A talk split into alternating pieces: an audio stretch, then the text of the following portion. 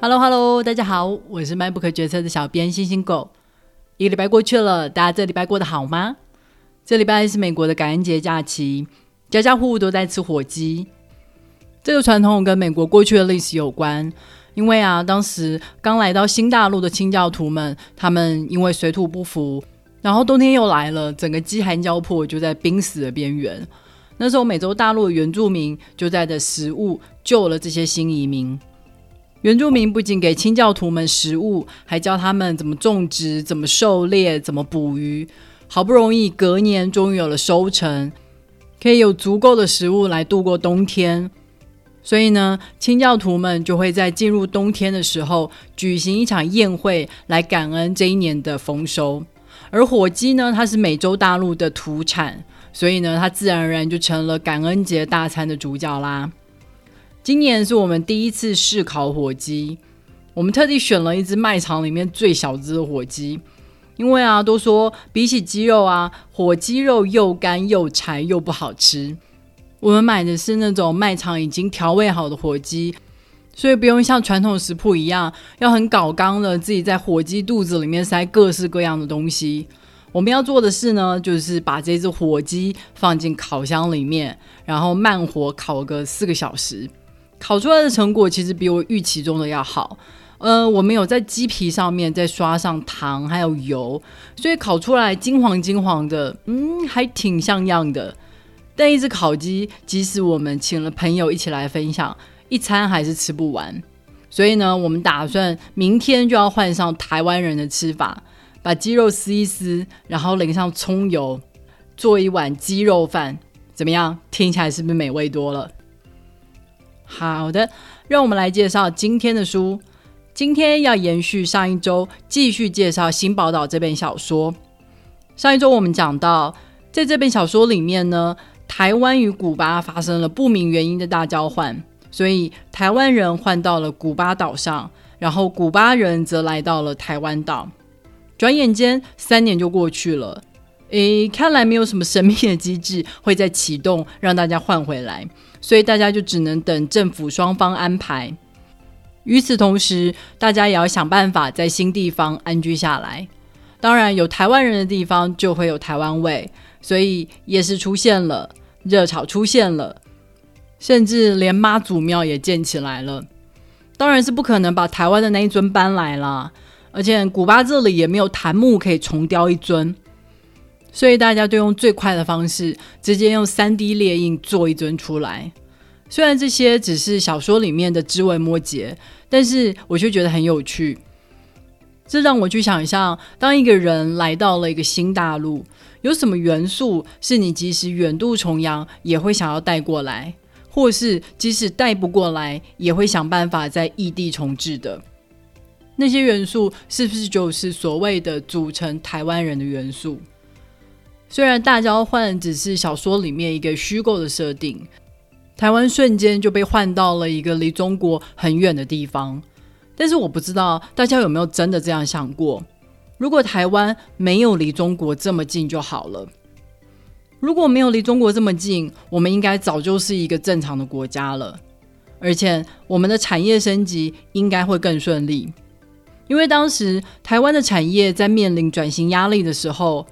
聪明的厂商就发现，诶，只要把工厂移到中国去，成本就能够大大的降低，所以那些原本已经没有利润的产业又重新起死回生，导致我们不是用产业升级的方式来找到经济的新动力，而是致力于 cost down，结果就是让我们的产业空洞化，十几年下来经济停滞不前。其实古巴何尝不是如此呢？它也是因为离美国太近。以至于美国永远无法对古巴放松，他们总是时时的紧盯着他们的局势发展。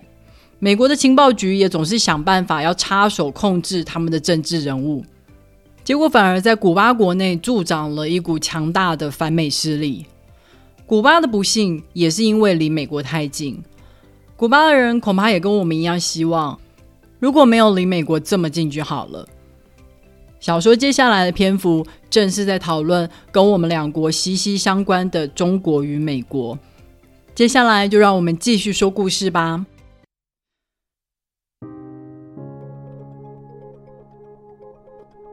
在这一个篇章一开始，就是一个名叫许台生的人从睡梦中醒来，他发现，诶，周遭的装潢居然跟多年前他在美国留学时住过的汽车旅馆一样，这是怎么一回事啊？他出房门一看，嗯，四周都是自己的中国同事，没错啊，但是大家也都是一脸问号。这里显然不是原本住的广州宿舍。许台生四处溜达了一下，赫然发现，哇靠！现在他居然是在迈阿密耶！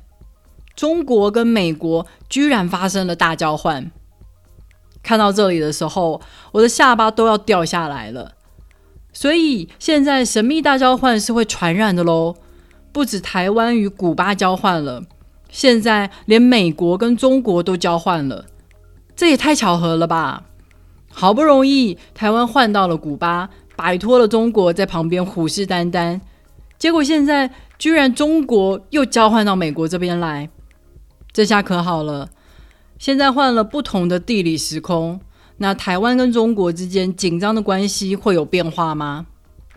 至少中国不能再继续宣称台湾是中国不能分割的一部分了吧？因为古巴岛不是美国的一部分啊。如果小说真的这样写，交换之后还有新的交换，我会觉得非常有趣。不过作家是没有这么超展开啦。在这里，中国与美国发生大交换，是书中的小说家所创造的新书《新大陆》的内容。被换到古巴去的台湾小说家，在这几年间就开始想啊，如果今天大交换是发生在别的国家，会有什么样的变化呢？台湾跟古巴都是小国，所以我们两国能够结成盟友，一起去制定回家的计划，而且还因为我们身份的交换，跟旁边的大国都交上了朋友，也稍稍化解了之前一触即发的紧张关系。但如果今天交换的是两个针锋相对的大国呢？他们显然没有办法结成盟友，即使坐下来讨论回家计划，一定也是各怀鬼胎。而且双方互换了地理位置之后，彼此势力的消长一定也会牵动整个世界的局势。在过去，中国最爱宣称自己是天朝，他在那块土地上有五千年历史之久，仿佛中国注定就是亚洲的霸主。另外一方面，其实美国也很相信自己是所谓的天选之国。因为他们先天在地理上就受到了太平洋跟大西洋的保护，他们的邻国很少，只有北方的加拿大，还有南方的墨西哥。就是这样得天独厚的地理位置，让他们躲过了两次世界大战的摧残。欧洲跟亚洲在世界大战之后，基本上就是变成了一片废墟。美国虽然也有被卷入战争。但基本上国家本土却没有受到什么样的破坏，所以他们很自然的就成了二战之后的世界霸主。现在问题来了，双方交换之后，美国人还有办法在中国这块新大陆上建立起他们的新霸权吗？就像以前他们的祖先在美洲大陆一手打造他们的新世界一样。而中国自从崛起之后，一向都非常想要取代美国的地位。好啦，现在他们换到美国这样得天独厚的位置的时候，是不是他就真的可以成为世界霸主了呢？这些想象都关乎一个问题：究竟一个国家它会成功成为已开发国家，甚至是世界的领导者，是因为这个国家的国民好棒棒、好优秀？还是这个国家其他的先天条件就已经决定了一大半了呢？当然，在书中新大陆的内容其实仅仅只有一个章节，所以我们无法真的看到中国与美国交换之后的未来是长什么样子。但这个篇章的确开启了读者的无限想象。另外一个我觉得很有趣的点是。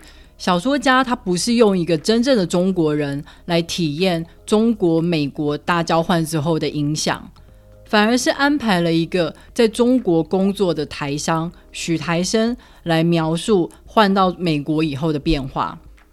许台生他在年轻的时候有去美国留学过，后来中国经济崛起之后，就去中国工作，这不就是很多台湾人的写照吗？很多台湾人既有美国梦，又有中国梦。尤其是在二零一零年之后，很多台湾人都会选择去中国工作，因为那里发展迅速，满地机会。赚到钱以后，又会想要移民美国。台湾一直都是这样，在美国与中国之间摆荡，处境非常的微妙。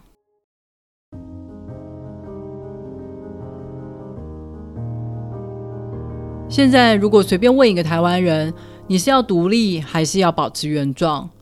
大部分的人都会回答保持原状，因为大家都知道，只要表现出一点点独立的意向，中国就会威胁要武力反台。不过，民调也显示，只要没有战争的威胁，支持独立的比例就会大幅上升。那么，假设小说的假设成真了，大交换发生。现在中国已经不在旁边虎视眈眈的话，是不是现在就会是台湾最佳宣布独立的时机呢？事实上，在书中，台湾人换到古巴岛上去，三年过去了，台湾仍然没有宣布独立，因为在大交换发生之后，美国跟中国都很快的出来警告台湾跟古巴，你们要继续维持现状，不要轻举妄动。所以，即使中国不在旁边，只要它仍然是世界强权，台湾还是没有办法自主做决定。在真实的世界里面，其实早在中国崛起之后，美国国内就有一种弃台论的论调出现。虽然当时在台湾美国断交的时候，双方有签署一份《台湾关系法》，承诺美国会帮助台湾自我防卫。但是，当面对中国强势崛起的时候，如果事情真的发生，美国是要选择跟中国撕破脸，还是要选择放弃台湾？放弃台湾比较符合美国利益，这种说法很自然的就浮上了台面。就像当年美国为了要拉拢中国一起打越战，选择跟中国建交，放弃台湾一样。但是，就正如书中的原住民总统所说，弃台论的说法只考虑了中国与美国的角力，忽视了在这一场角力里面台湾所扮演的角色。台湾虽然小，但却是一个不容忽视的存在。过去有很长一段时间，世界各国都被中国逼着接受一个中国的说法，国际组织也长期忽视台湾的实质存在。大家或多或少都在心里想，台湾迟早会被中国给并吞掉。谁都没有想到，台湾居然能够撑这么久。在长期中国的渗透还有威胁利诱双管齐下的攻势下，我们能够一直维持独立。在二零零八年急速倒向中国之后，又在二零一四年发生太阳花学运，再次翻转，选择与中国保持安全距离。这真的是一件很不可思议的事情。在中国崛起之后，中国都一直不断的在国际上宣扬所谓的“中国式自由”“中国式民主”。他们宣称，自由跟民主的定义不该由西方社会所垄断。所以，他们虽然像老大哥一样监控全民的活动，但是人民却可以在他们的保护之下享有安全生活的自由。老实说，在这一波疫情爆发之后，中国采取严格的封城措施，使用健康码来追踪每一个人的行踪，让疫情有效的控制住。而在美国这边，却因为尊重个人自由的缘故，连戴口罩的命令都无法强迫全民遵守。疫苗的施打率到现在都还是高不起来，仅仅只有超过五成而已。所以，我也在 CNN 这样的媒体上面看到跟中国一样的论调：美国强调自由至上，但是却导致于政策无法有效执行，全民始终都生活在染疫的风险之中。中国政府的做法为世界定义了新的自由，它给了人民安全生活的自由。即使是以自由作为国家核心价值的美国，在经历了疫情之后，竟然也真的开始感到动摇，开始相信有所谓的中国式自由。但是，也就是在这种时候，世界各国看到了台湾的价值。台湾证明了不用封城，不用重新定义自由，也能够控制住疫情。在这一波全球疫情里面，照理说应该是全球一命，但台湾还是被像 WHO 这样的国际组织给抛弃，就更加证明了中国的权力无处不在，也凸显了这样的国际组织有多么的可笑。台湾就像国王的新衣里面的那个小孩，大声的指出国王没有穿衣服这样铁铮铮的事实。让其他人不得不睁开眼睛，不能再继续装睡下去。这就是所谓无力者的力量。这让我想到，在日治时期，台湾也曾经召开所谓的无力者大会。那时候啊，以辜显荣为首的亲日精英阶级们，他们召开了一场全岛有力者大会，因为他们个个都是有钱的商人。所以他们说，他们就是台湾的有利人士，他们能够决定台湾的未来。所以当时的反对方就出来举行了一场跟他们针锋相对的全岛无力者大会。没有钱、没有权力的普通人，的确是无力者，没有错。但是权力结构也不是坚不可摧的，只要有人能够持续的说真话，持续的反抗，这种由下而上的力量。就足以撼动整个结构，促成一场真正的改变。台湾跟其他的大国相比，的确看起来是毫无力量。但是我们就像是国际社会的异义分子，我们越是被压迫，越是努力的维持住我们的独立。每一天，我们的存在都是在提醒国际社会，他们的沉默就是平庸的邪恶。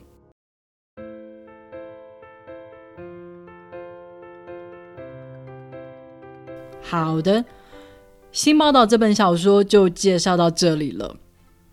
虽然大交换看起来是一个很天马行空的设想，不可能发生在现实之中，但如果我们重新审视台湾的历史，换个角度想，在台湾我们屡次经历了政权交换，在二次大战结束之后，政府一夕之间就从日本换成了中华民国。